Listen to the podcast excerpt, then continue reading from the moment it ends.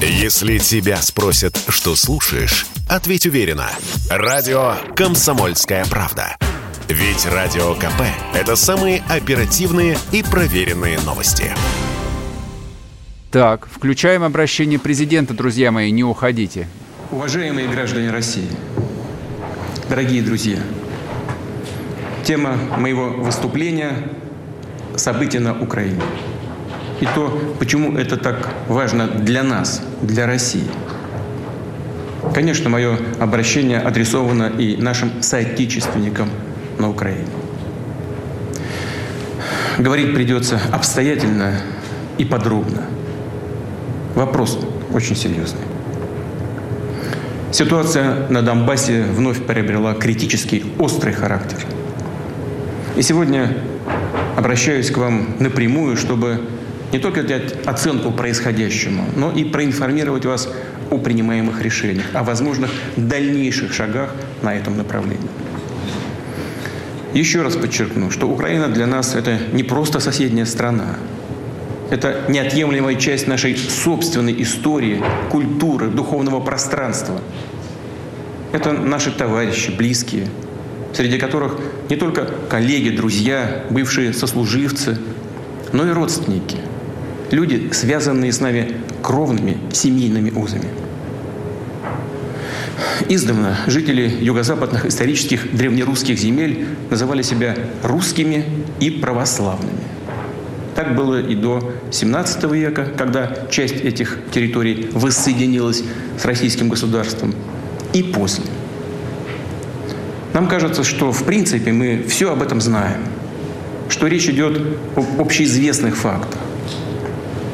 Вместе с тем, для понимания того, что же все-таки сегодня происходит, для объяснения мотивов действий России и тех целей, которые мы перед собой ставим, нужно хотя бы несколько слов сказать об истории вопроса. Итак, начну с того, что современная Украина целиком и полностью была создана Россией. Точнее, большевистской, коммунистической Россией. Этот процесс начался практически сразу после революции 1917 года. Причем Ленин и его соратники делали это весьма грубым по отношению к самой России способом. За счет отделения, отторжения от нее части ее собственных исторических территорий. У миллионов людей, которые там проживали, конечно, никто ни о чем не спрашивал. Затем накануне и после Великой Отечественной войны уже Сталин присоединил к СССР и передал Украине некоторые земли, ранее принадлежавшие Польше, Румынии и Венгрии. При этом в качестве своего рода компенсации Сталин наделил Польшу частью исконных германских территорий. А в 1954 году Хрущев зачем-то отобрал у России Крым и тоже подарил его Украине. Собственно, так и сформировалась территория советской Украины. Но сейчас хотел бы обратить особое внимание на начальный период создания СССР. Считаю, что для нас это крайне важно. Пойти придется, что называется, издалека. Напомню, что после Октябрьского переворота 1917 года и последовавшей затем гражданской войны большевики приступили к строительству новой государственности – и между ними возникли довольно острые разногласия. Сталин, который в 1922 году совмещал посты генерального секретаря ЦК РКПБ и Народного комиссара по делам национальностей, предложил строить страну на принципах автономизации. То есть предоставляя республикам, будущим административно-территориальным единицам, широкие полномочия при их вступлении в единое государство. Ленин раскритиковал этот план и предложил пойти на уступки националистам, как он их тогда называл, независимцам. Именно эти ленинские идеи, по сути, конфедеративного государственного устройства и лозунг о праве нации на самоопределение вплоть до отделения и были положены в основу советской государственности. Сначала в 1922 году закреплены в Декларации об образовании Союза СССР а затем после смерти Ленина и в Конституции СССР 1924 года. Здесь сразу же возникает много вопросов. И первый из них, на самом деле главный. Зачем надо было с барского плеча удовлетворять любые безгранично растущие националистические амбиции на окраинах бывшей империи? Передавать во вновь образуемые, причем часто произвольно сформированные административные единицы Союзной Республики огромные, часто не имевшие к ним вообще никакого отношения территории. Повторяю, передавать вместе с населением исторической России – более того, по факту этим административным единицам придали статус и форму национально-государственных образований. Вновь задаюсь вопросом, зачем надо было делать такие щедрые подарки, о которых самые ярые националисты раньше даже и не мечтали? Да еще и наделять республики правом выхода из состава единого государства, без всяких условий. На первый взгляд это вообще непонятно, безумие какое-то. Но это только на первый взгляд. Объяснение есть. После революции главной задачей большевиков было любой ценой удержаться у власти. Именно любой ценой. Ради этого они шли на все. И на унизительные условия Брестского мира, в то время, когда кайзеровская Германия и ее союзники находились в тяжелейшем военном и экономическом положении, а исход Первой мировой войны был фактически предрешен и на удовлетворение любых требований, любых хотелок со стороны националистов внутри страны. С точки зрения исторических судеб России и ее народов, ленинские принципы государственного строительства оказались не просто ошибкой. Это было, как говорится, гораздо хуже, чем ошибка. После развала СССР в 1991 году это стало абсолютно очевидным. Конечно, события прошлого уже не изменить. Но мы должны хотя бы сказать о них прямо и честно, без всяких оговорок, да и без всякой политической окраски. Могу от себя только добавить, что соображения текущей политической конъюнктуры, какими бы эффектными, выигрышными они ни казались в конкретный момент времени, ни при каких обстоятельствах не должны и не могут быть положены в основу базовых принципов государственности – никого и ни в чем сейчас не обвиняю. Обстановка в стране в то время и после гражданской войны, накануне, была невероятно сложной, критической. Сегодня хочу только сказать о том, что все было именно так. Это исторический факт. Собственно, как уже сказал, в результате большевистской политики и возникла советская Украина – которую и в наши дни можно с полным основанием назвать «Украина имени Владимира Ильича Ленина». Он ее автор и архитектор. Это целиком и полностью подтверждается архивными документами, включая жесткие ленинские директивы по Донбассу, которые буквально втиснули в состав Украины. А сейчас благодарные потомки посносили на Украине памятники Ленину. Это у них декоммунизация называется. Вы хотите декоммунизации? Ну что же, нас это вполне устраивает. Но не нужно, что называется, останавливаться на полпути. Мы готовы показать вам, что значит для Украины настоящая декоммунизация.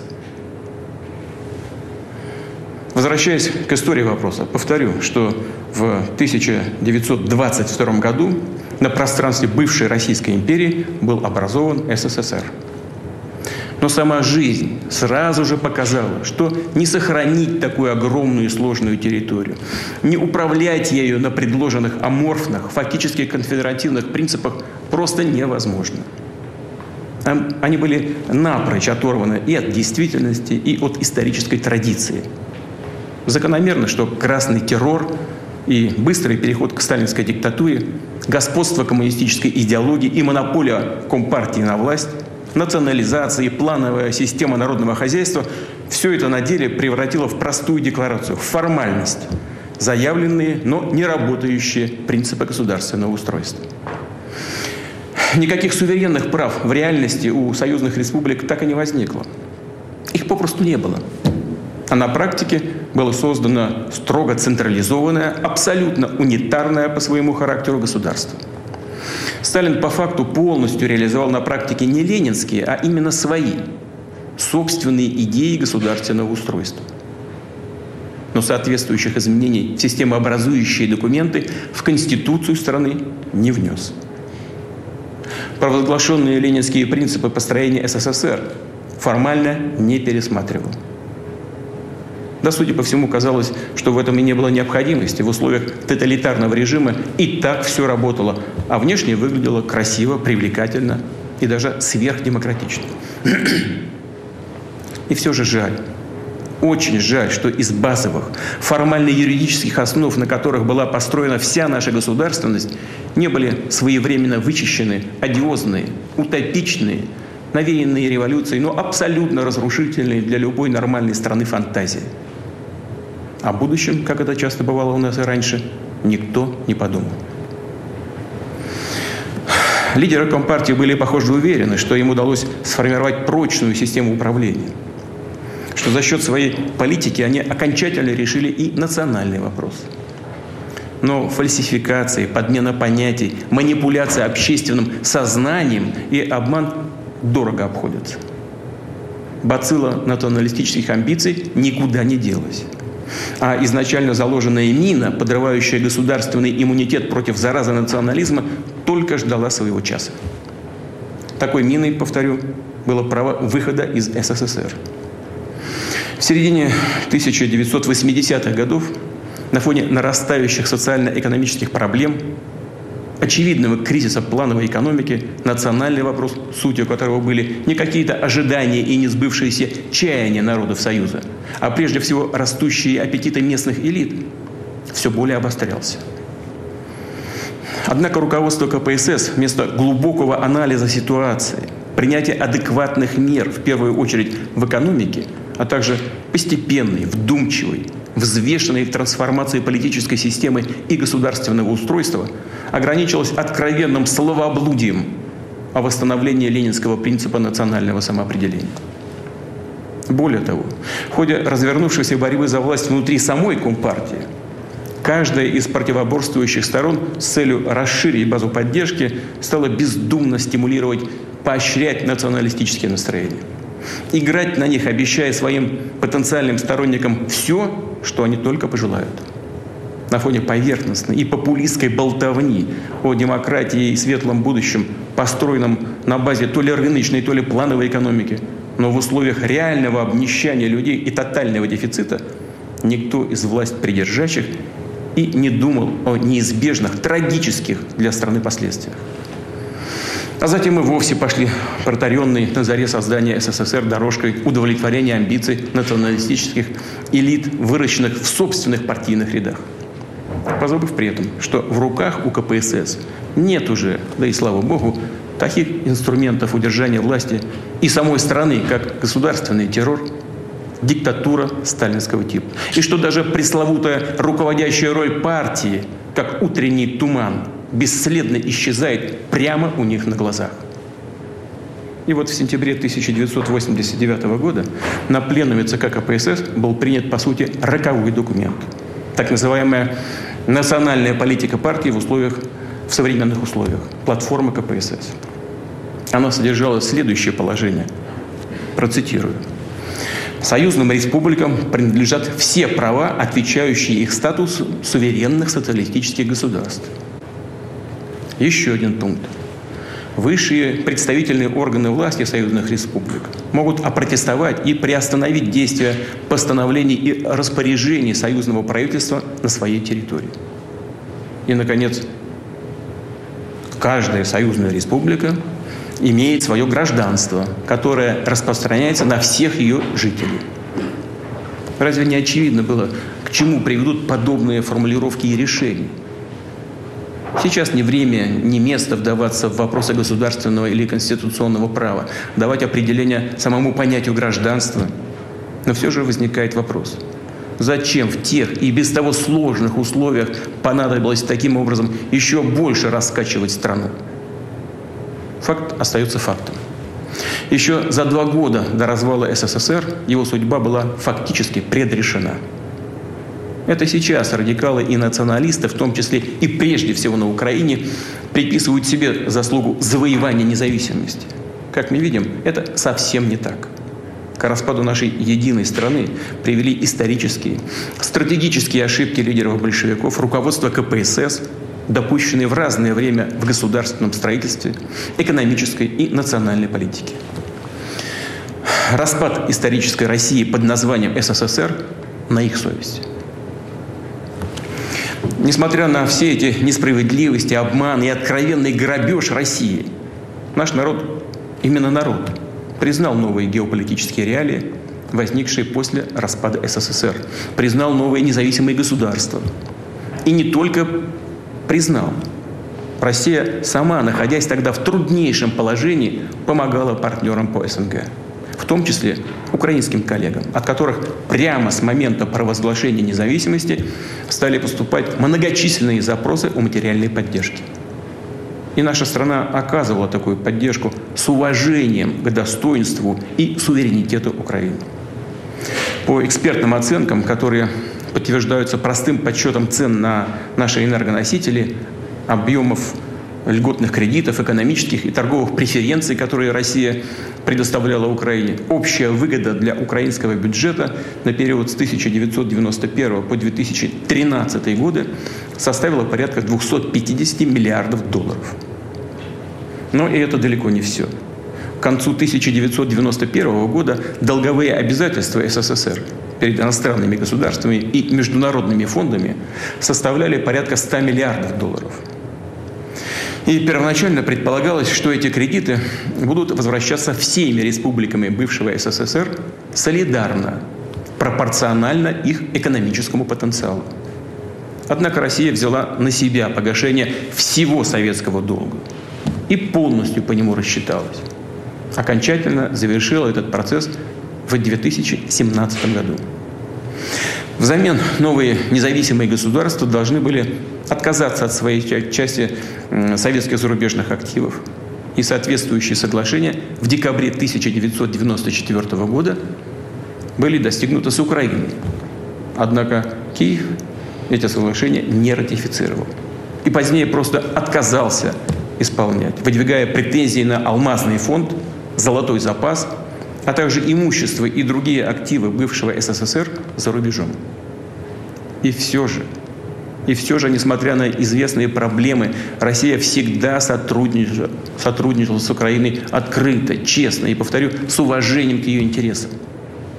Наши связи в самых разных областях развивались. Так, в 2011 году двусторонний торговый оборот превысил 50 миллиардов долларов – Замечу, что объем торговли Украины со всеми странами Евросоюза в 2019 году, то есть еще до пандемии, уступал этому показателю. Вместе с тем бросалось в глаза, что украинские власти предпочитали действовать так, чтобы в отношениях с Россией иметь все права и преимущества, но не нести при этом никаких обязательств. Вместо партнерства стало превалировать иждивенчество – которое со стороны киевских официальных властей подчас приобретало абсолютно бесцеремонный характер. Достаточно вспомнить перманентный шантаж в сфере энергетического транзита и банальное воровство газа. Добавлю, что в Киеве пытались использовать диалог с Россией как предлог для торга с Западом. Шантажировали его сближением с Москвой, выбивая для себя преференции. Мол, в противном случае будет расти российское влияние на Украине. При этом украинские власти изначально, хочу это подчеркнуть, именно с первых шагов стали строить свою государственность на отрицании всего, что нас объединяет. Стремились исковеркать сознание, историческую память миллионов людей, целых поколений, живущих на Украине.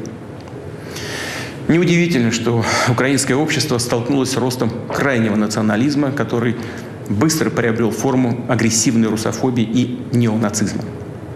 Отсюда и участие украинских националистов и неонацистов в бандах террористов на Северном Кавказе. Все громче звучащие территориальные претензии к России. Свою роль сыграли и внешние силы, которые с помощью разветвленной сети НКО и спецслужб выращивали на Украине свою клиентуру и продвигали ее представителей во власть. Важно понимать и то, что Украина, по сути, никогда не имела устойчивой традиции своей подлинной государственности. И начиная с 1991 года пошла по пути механического копирования чужих моделей, оторванных как от истории, так и от украинских реалий. Политические и государственные институты постоянно перекраивались в угоду быстро сформировавшихся кланов с их собственными корыстными интересами, не имеющими ничего общего с интересами народа Украины.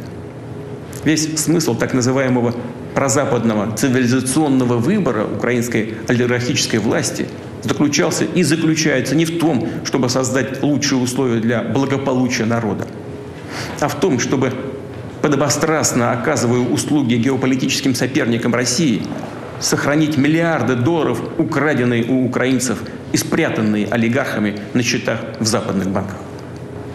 Одни промышленные финансовые группы, взятые именно содержание партии и политики, изначально опирались на националистов и радикалов. Другие на словах выступали за добрые отношения с Россией, за культурное и языковое многообразие – и приходили к власти с помощью голосов граждан, которые искренне поддерживали такие устремления, в том числе и миллионов жителей Юго-Востока. Но получив посты, должности, они тут же предавали своих избирателей, отказывались от своих предвыборных обещаний, а реальную политику проводили под диктовку радикалов подчас преследуя своих вчерашних союзников, те общественные организации, которые выступали за двуязычие, за сотрудничество с Россией пользовались тем, что люди, поддержавшие их, как правило, законопослушные, умеренных взглядов, привыкшие доверять власти, и они, в отличие от радикалов, не будут проявлять агрессию, прибегать к незаконным действиям. В свою очередь, радикалы наглели. Их претензии год за годом росли. Им оказалось нетрудно раз за разом навязывать свою волю слабой власти, которая сама была поражена вирусом национализма и коррупции – и искусно подменяла истинные культурные, экономические, социальные интересы народа, реальный суверенитет Украины разного рода спекуляциями на национальной почве и внешней этнографической атрибутикой. Устойчивой государственности на Украине так и не сложилось. А политические выборные процедуры служат лишь прикрытием, ширмой для передела власти и собственности между различными олигархическими кланами – Коррупция, которая без сомнения является вызовом и проблемой для многих стран, в том числе и для России, на Украине приобрела какой-то уже особый характер. Она буквально пропитала, разъела украинскую государственность, всю систему, все ветви власти. Радикалы воспользовались справедливым недовольством людей, оседлали протест и в 2014 году довели Майдан до государственного переворота. При этом они получали прямое содействие со стороны зарубежных государств. По имеющимся данным, материальная поддержка так называемого протестного лагеря на площади независимости в Киеве со стороны посольства США составляла 1 миллион долларов в день. Дополнительные весьма крупные суммы в наглую переводились прямо на банковские счета лидеров оппозиции. И речь шла о десятках миллионов долларов. А сколько в итоге получили действительно пострадавшие люди – семьи тех, кто погиб в столкновениях, спровоцированных на улицах и площадях Киева, но других, в других городах. Об этом лучше не спрашивать. Радикалы, захватившие власть, организовали преследование, настоящий террор в отношении тех, кто выступал против антиконституционных действий. Над политиками, журналистами, общественными деятелями издевались, их публично унижали – Украинские города захлестнула волна погромов и насилия. Серия громких и безнаказанных убийств. Невозможно без содрогания вспоминать о страшной трагедии в Одессе, где участники мирной акции протеста были зверски убиты, заживо сожжены в Доме профсоюзов. Преступники, которые совершили это злодеяние, не наказаны. Их никто и не ищет. Но мы знаем их поименно – и сделаем все для того, чтобы их покарать, найти и предать суду. Майдан не приблизил Украину к демократии и прогрессу. Совершив государственный переворот, националисты и те политические силы, которые их поддерживали, окончательно завели ситуацию в тупик. Столкнули Украину в бездну гражданской войны. Спустя 8 лет после тех событий страна расколота. Украина переживает острый социально-экономический кризис. По информации международных организаций, в 2019 э, году почти 6 миллионов украинцев, подчеркну, это около 15% не от трудоспособного, а именно от всего населения страны, были вынуждены уехать за границу в поисках работы. Причем часто, да как правило, нападенные, неквалифицированные заработки. Показателен и следующий факт. С 2020 года в условиях пандемии страну покинуло свыше 60 тысяч врачей и других медработников. С 2014 года тарифы на водоснабжение выросли почти на треть, на электроэнергию в разы, на газ для домохозяйств в десятки раз. У многих людей просто нет денег, чтобы оплачивать коммунальные услуги. Им приходится буквально выживать. Что случилось? Почему все это происходит? Ответ очевиден. Потому что приданное, полученное не только от советской эпохи, но еще и от Российской империи – промотали и растащили по карманам. Утрачены десятки и сотни тысяч рабочих мест, которые благодаря в том числе тесной кооперации с Россией давали людям стабильный доход, приносили налоги в казну. Такие отрасли, как машиностроение, приборостроение, электронная промышленность, суды и авиастроение или лежат на боку, или уничтожены вовсе. А ведь ими гордились когда-то не только Украина, но и весь Советский Союз. В 2021 году ликвидирован Черноморский судостроительный завод в Николаеве, где первые верфи были заложены еще при Екатерине II. Знаменитый концерн «Антонов» с 2016 года не выпустил ни одного серийного самолета. А завод «Южмаш», специализировавшийся на производстве ракетно-космической техники, оказался на грани банкротства, как и Кременчугский сталелитейный завод. Этот печальный список можно продолжать. Что касается газотранспортной системы, которую создавал весь Советский Союз, то она обветшала настолько, что ее эксплуатация связана с большими рисками и экологическими издержками. И в этой связи возникает вопрос. Бедность, безысходность, утеря промышленного и технологического потенциала – это и есть тот самый прозападный цивилизационный выбор, которым уже многие годы дурачат и оболванивают миллионы людей, обещая им райские кущи. На деле все свелось к тому, что развал украинской экономики сопровождается откровенным грабежом граждан страны. А саму Украину просто загнали под внешнее управление. Оно осуществляется не только по указке из западных столиц, но и, что называется, непосредственно на месте, через целую сеть зарубежных советников, НКО и других институтов, развернутую на Украине. Они оказывают прямое влияние на все важнейшие кадровые решения, на все ветви и уровни власти, от центральной и даже до муниципальной, на основные госкомпании и корпорации, включая «Нафтогаз», «Укрэнерго», «Украинскую железную дорогу», «Укроборонпром», «Укрпочту», администрацию морских портов Украины. Независимого суда на Украине попросту нет – по требованию Запада киевские власти отдали представителям международных организаций преимущественное право отбора членов высших судебных органов Совета правосудия и квалификационной комиссии судей. Кроме того, через свое посольство в США э, э, посольство США напрямую контролирует Национальное агентство по предотвращению коррупции, Национальное антикоррупционное бюро, специализированную антикоррупционную прокуратуру и высший антикоррупционный суд. Делается все это под благовидным предлогом для повышения эффективности борьбы с коррупцией. Ну хорошо. А результат это где? Коррупция как цвела пышным цветом, так и цветет. Пуще прежнего. В курсе ли всех этих управленческих методов сами украинцы?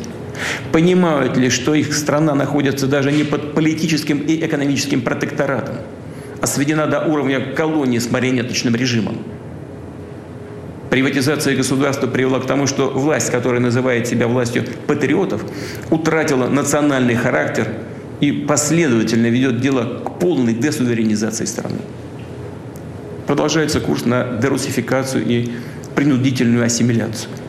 Верховная Рада безостановочно выпускает все новые дискриминационные акты. Уже действует закон о так называемых коренных народах. Людям, которые считают себя русскими и хотели бы сохранить свою идентичность, язык, культуру, прямо дали понять, что на Украине они чужие. В соответствии с законами об образовании и о функционировании украинского языка как государственного, русский язык изгоняется из школ, из всех публичных сфер, вплоть до обычных магазинов. Закон о так называемой иллюстрации, очищении власти, позволил разобраться с неугодными государственными служащими. Плодятся акты, которые дают украинским силовым структурам основания для жесткого подавления свободы и слова, свободы слова, инакомыслия, для преследования оппозиции. В мире известна печальная практика односторонних нелегитимных санкций против других государств, зарубежных физических и юридических лиц. На Украине перещеголяли своих западных кураторов и изобрели такой инструмент, как санкции против собственных граждан, предприятий, телеканалов, других СМИ и даже депутатов парламента. В Киеве продолжают готовить расправу и над э, Украинской православной церковью Московского патриархата. И это не эмоциональная оценка. Об этом говорят конкретные решения и документы. Трагедию церковного раскола власти Украины цинично превратили в инструмент государственной политики. Нынешнее руководство страны не реагирует на просьбы граждан Украины отменить законы, ущемляющие права верующих. Более того, в Раде зарегистрированы новые законопроекты, направленные против духовенства и миллионов прихожан Украинской Православной Церкви Московского Патриархата. Отдельно скажу о Крыме. Жители полуострова свой свободный выбор сделали – быть вместе с Россией. Этой четкой, ясной воле людей киевским властям нечего противопоставить. Поэтому ставка делается на агрессивные действия на активизацию ячеек экстремистов, в том числе радикальных исламских организаций, на запруску диверсионных групп для совершения террористических актов на объектах критически важной инфраструктуры, для похищения граждан России. И у нас есть прямые доказательства, что такие агрессивные действия проводятся при поддержке зарубежных спецслужб. В марте 2021 года Украина приняла новую военную стратегию – этот документ практически целиком посвящен противостоянию с Россией. Ставит целью втягивания иностранных государств в конфликт с нашей страной. Стратегия предлагает организацию в российском Крыму и на территории Донбасса, по сути, террористического подполья. В ней прописаны и контуры предполагаемой войны. А закончиться она должна, как мнится сегодняшним киевским стратегам, далее процитирую, при содействии международного сообщества на выгодных для Украины условиях. А также, как выражаются сегодня в Киеве, тоже привожу здесь цитату. Повнимательнее слушайтесь, пожалуйста. При военной поддержке мировым сообществом в геополитическом противостоянии с Российской Федерацией. По сути, это не что иное, как подготовка к боевым действиям против нашей страны, против России. Мы также знаем, что уже прозвучали заявления о том, что Украина собирается создать собственное ядерное оружие. И это не пустая бравада. Украина действительно располагает еще советскими ядерными технологиями и средствами доставки такого оружия, включая авиацию, а также оперативно-тактические ракеты «У», тоже еще советской конструкции, дальность которых превышает 100 километров. Но сделают и больше. Это вопрос только времени заделы советского времени есть. Таким образом, обзавестись тактическим ядерным оружием Украине будет гораздо проще, чем некоторым другим государствам, не буду сейчас их называть, фактически ведущим такие разработки. Особенно в случае технологической поддержки из-за рубежа. И этого тоже мы не должны исключать. С появлением у Украины оружия массового поражения ситуация в мире, в Европе, особенно для нас, для России, изменится самым кардинальным образом. Мы не можем не реагировать на эту реальную опасность. Тем более, повторю, что западные покровители могут посодействовать появлению на Украине такого оружия, чтобы создать еще одну угрозу для нашей страны. Мы же видим, как настойчиво осуществляется военная накачка киевского режима. Только США, начиная с 2014 года, направили на эти цели миллиарды долларов – включая поставки вооружения, снаряжения, обучение специалистов. В последние месяцы западное оружие идет на Украину просто беспрерывным потоком, демонстративно, на глазах у всего мира. Деятельностью вооруженных сил и спецслужб Украины руководят иностранные советники. Мы это хорошо знаем. В последние годы под предлогом учений на территории Украины практически постоянно присутствовали военные контингенты стран НАТО. Система управления украинскими войсками уже интегрирована с натовскими. Это означает, что командование украинскими вооруженными силами, даже отдельными частями и подразделениями, может напрямую осуществляться из натовских штабов. США и НАТО приступили к беззастенчивому освоению территории Украины как театра потенциальных военных действий. Регулярные совместные учения имеют явную антироссийскую направленность. Только в прошлом году в них участвовало более 23 тысяч военнослужащих и свыше тысячи единиц техники. Уже принят закон о допуске в 2022 году вооруженных сил других государств на территории Украины для участия в многонациональных учениях. Понятно, что речь прежде всего о войсках НАТО. И в наступающем, в наступившем году запланировано не менее 10 таких совместных маневров. Очевидно, что подобные мероприятия служат прикрытием для быстрого наращивания военной группировки НАТО на территории Украины. Тем более, что модернизированная с помощью американцев сеть аэродромов Борисполь, Ивано-Франковск, Чугуев, Одесса и так далее способна обеспечить переброску воинских частей в кратчайшие сроки.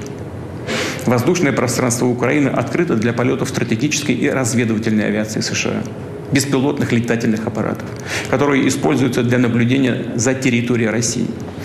Добавлю, что построенный американцами Центр морских операций в Очакове позволяет обеспечивать действия кораблей НАТО включая применение ими высокоточного оружия против российского Черноморского флота и нашей инфраструктуры на всем Черноморском побережье.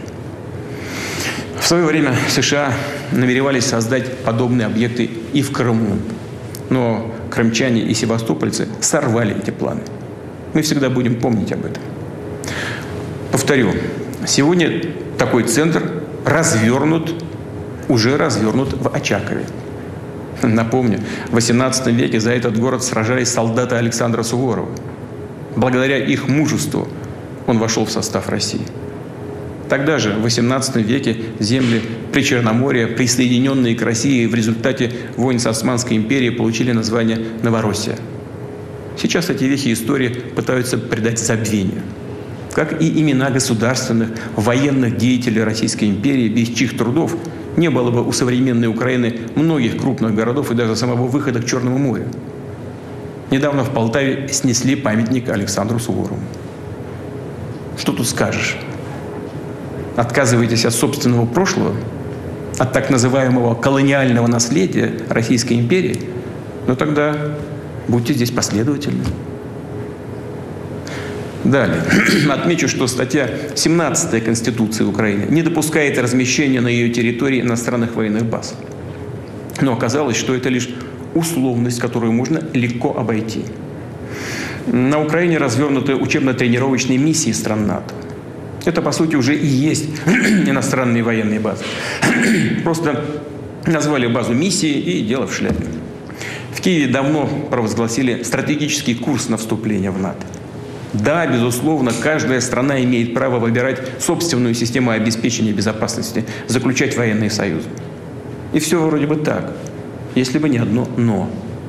В международных документах прямо зафиксирован принцип равной и неделимой безопасности, который, как известно, включает в себя обязательство не укреплять свою безопасность за счет безопасности других государств. Могу здесь сослаться и на Хартию европейской безопасности ОБСЕ 1999 года, принятую в Стамбуле, и на Астанинскую декларацию ОБСЕ 2010 года. Другими словами, выбор способов обеспечения безопасности не должен создавать угрозы для других государств. А вступление Украины в НАТО – это прямая угроза безопасности России. Напомню, еще в апреле 2008 года на Бухарестском саммите Североатлантического альянса США продавили решение о том, что Украина и, кстати, Грузия станут членами НАТО. Многие их европейские союзники, э, европейские союзники США уже тогда прекрасно понимали все риски подобной перспективы, но были вынуждены смириться с волей старшего партнера. Американцы просто использовали их для проведения ярко выраженной антироссийской политики. Ряд государств-членов Альянса и сейчас весьма скептически относятся к появлению Украины в НАТО. При этом из некоторых европейских столиц мы получаем сигнал, мол, что вы переживаете, это не произойдет буквально завтра. Ну, собственно, и американские наши партнеры тоже об этом говорят. Хорошо, отвечаем мы, не завтра, так послезавтра. Что это меняет в исторической перспективе? По сути, ничего. Более того, нам известны позиции и слова руководства Соединенных Штатов о том, что активные боевые действия на востоке Украины не исключают возможности вступления этой страны в НАТО, если она сможет соответствовать критериям Североатлантического альянса и победить коррупцию. При этом нас раз за разом пытаются убедить в том, что НАТО – это миролюбивый и сугубо оборонительный союз. Мол, никаких угроз для России нет – опять предлагают поверить на слово. Но реальную цену таким словам мы хорошо знаем. В 1990 году, когда обсуждался вопрос об объединении Германии, советскому руководству со стороны США было обещано, что не произойдет распространение юрисдикции или военного присутствия НАТО ни на один дюйм в восточном направлении. И что объединение Германии не приведет к распространению военной организации НАТО на восток. Это цитата. Наговорили, надавали устных заверений, и все оказалось пустым звуком.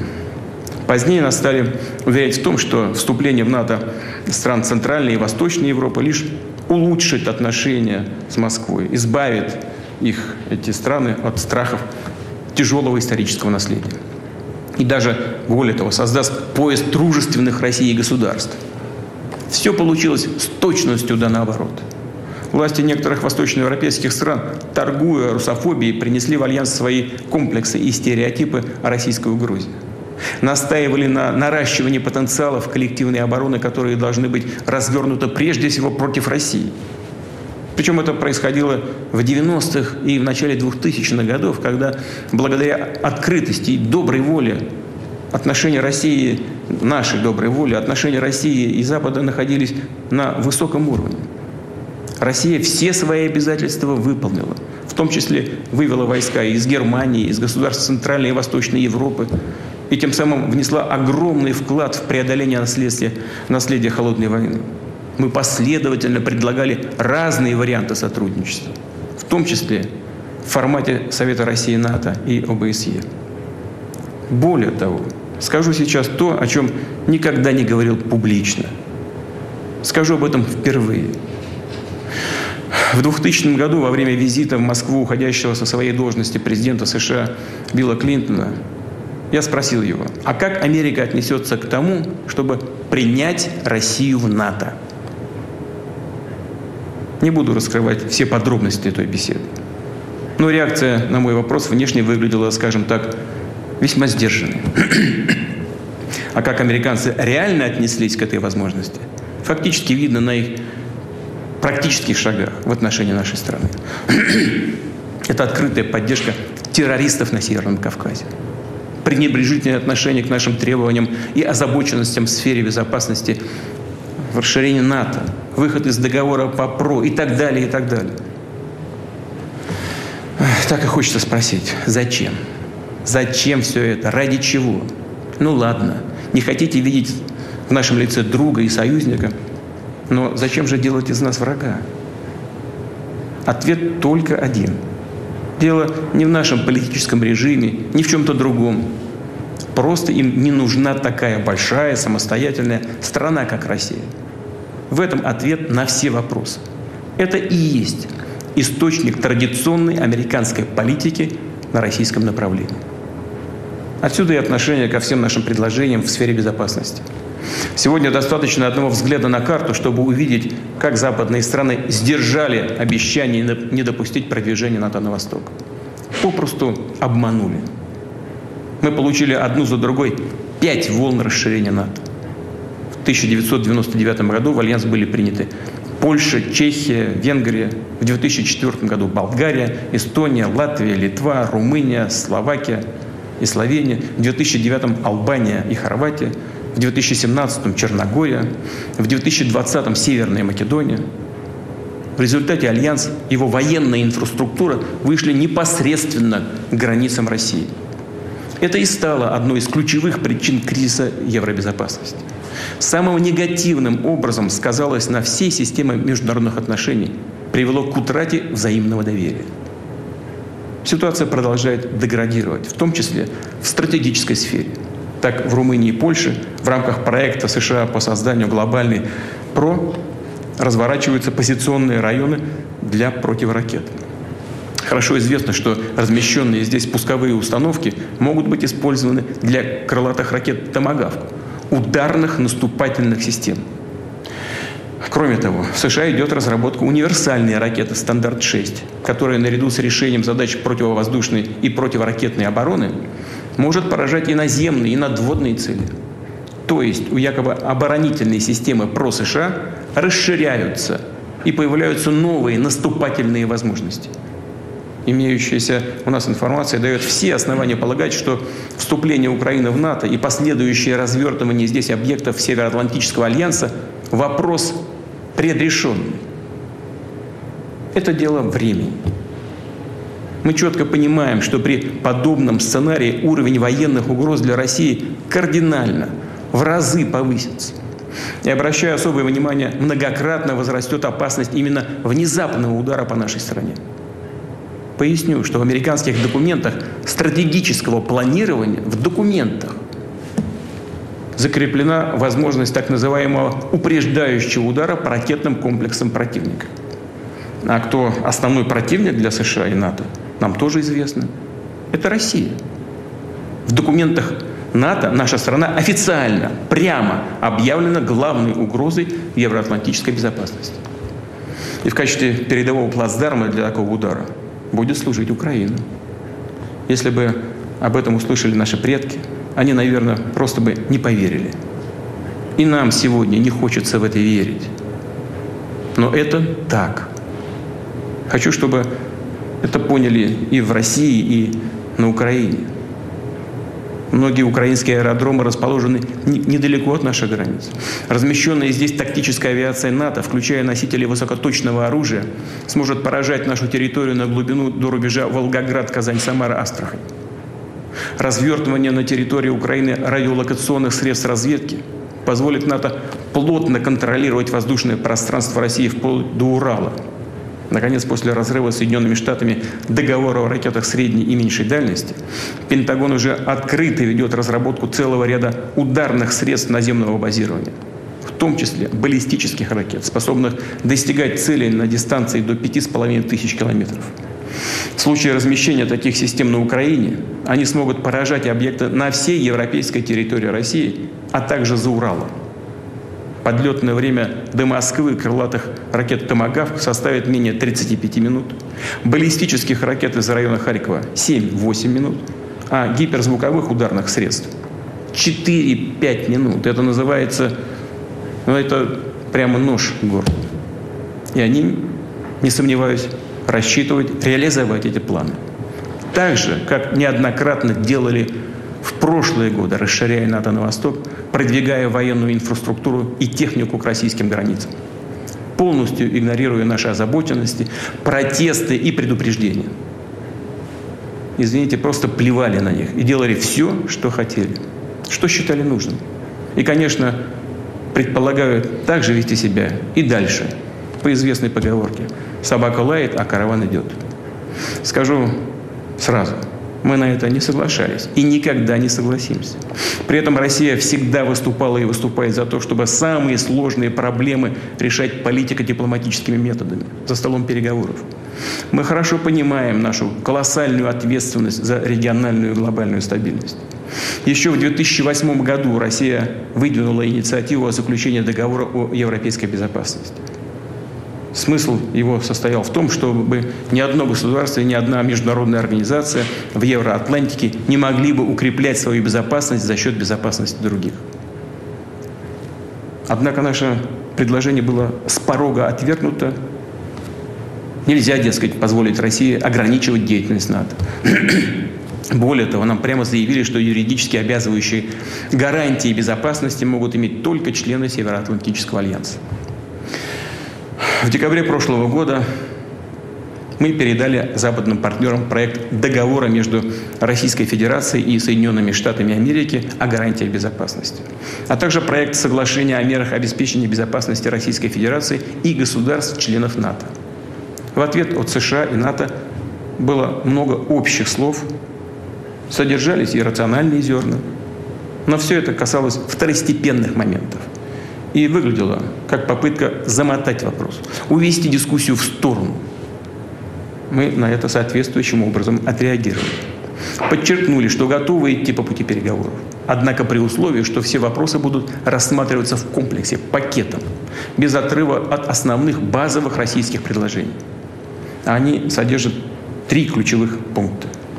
Первое – это недопущение дальнейшего расширения НАТО. Второе – отказ от размещения альянсом ударных систем вооружений на российских границах – и, наконец, это возврат военного потенциала и инфраструктуры блока в Европе к состоянию 1997 года, когда был подписан основополагающий акт России НАТО. Как раз эти наши принципиальные предложения проигнорированы. Западные партнеры, повторяю, еще раз озвучили заученные формулировки о том, что Каждое государство имеет право свободно выбирать способы обеспечения своей безопасности и вступать в любые военные союзы и альянсы. То есть в их позиции ничего не изменилось. Звучат все те же ссылки на пресловутую политику открытых дверей НАТО. Более того, нас опять пытаются шантажировать. Вновь, вновь угрожают санкциями, которые, кстати, я думаю, они все равно будут вводить по мере укрепления суверенитета России и роста мощи наших вооруженных сил.